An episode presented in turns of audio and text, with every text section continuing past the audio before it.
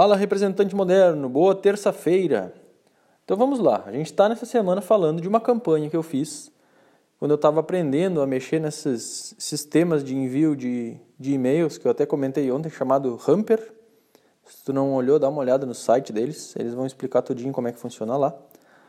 Mas nesse e-mail eu enviei durante alguns dias cinco e-mails, uma sequência de cinco e-mails. Ontem eu falei como que foi o primeiro e-mail exatamente. Hoje eu vou falar sobre o segundo. Até sexta a gente vai chegar no quinto. E ele foi enviado para 234 destinatários e a nossa empresa arrecadou mais de 200 mil reais com ele. Com eles, na verdade, né? com essa campanha. Então essa é só uma das campanhas que a gente fez. O trabalho teve muito mais resultados do que isso. Mas eu achei importante trazer esse, esse caso aqui mesmo, porque foi um caso bem interessante. Então, relembrando, a gente acionou clientes antigos que já haviam comprado, personalizou alguns campos do e-mail para ficar um e-mail bem pessoal mesmo, e a gente teve aí ótimas taxas de retorno por causa disso.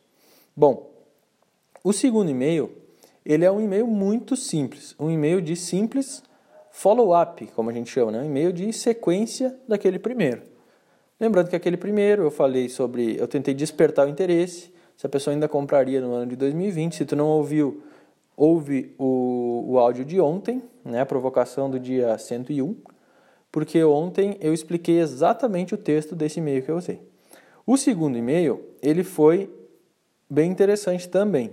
Ele foi enviado alguns dias depois, cinco dias depois do primeiro, se não me engano, cinco ou sete, ah, sete dias depois do primeiro.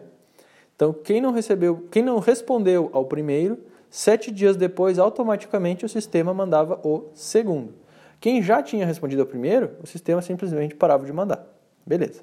Aí a gente assinalava para o sistema, falava: olha, não manda mais para essa pessoa que ela já respondeu. E ele não mandava mais. O segundo, ele tinha o mesmo título, ele era encaminhado em cima do primeiro e-mail, como se fosse um simples follow-up, como se tu mesmo estivesse perguntando para a pessoa. E é muito simples. O título era o mesmo, portanto, ele aparecia encaminhado, retomada do projeto, tracinho, o nome da minha empresa. E o e-mail era simplesmente isso, ó. Oi, nome, nome da pessoa, né? Aí tinha uma variável que tu colocava o primeiro nome. Oi, primeiro nome, vírgula. Tivesses a chance de pensar sobre o e-mail abaixo? Pronto, só isso. Esse é o segundo e-mail que foi enviado. Olha só que bacana as estatísticas dele. Ele foi enviado para 124 pessoas, ou seja, dos primeiros que ele tentou falar, ele não teve alguns que ele não precisou mais mandar porque já tinham respondido. Então só 124 foram entregues desses e-mails, foram enviados e entregues. Aí 43 foram abertos.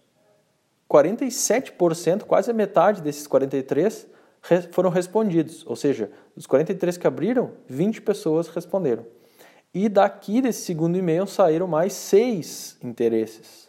Então lembra do primeiro? 24. Agora no segundo, mais 6. Ou seja, até agora estamos falando em 30 pessoas interessadas. Começando a ficar legal. De 234, 30 pessoas estão interessadas, estão pedindo né, para saber mais, estão pedindo orçamentos.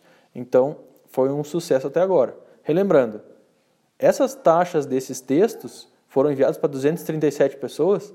Faz a conta se tu enviasse para mil. Faz a conta se tu enviasse para duas, três, dez mil pessoas. Então, por isso que esses textos são sempre importantes de ser pensados nas porcentagens de resposta e não necessariamente no número de pessoas que responderam.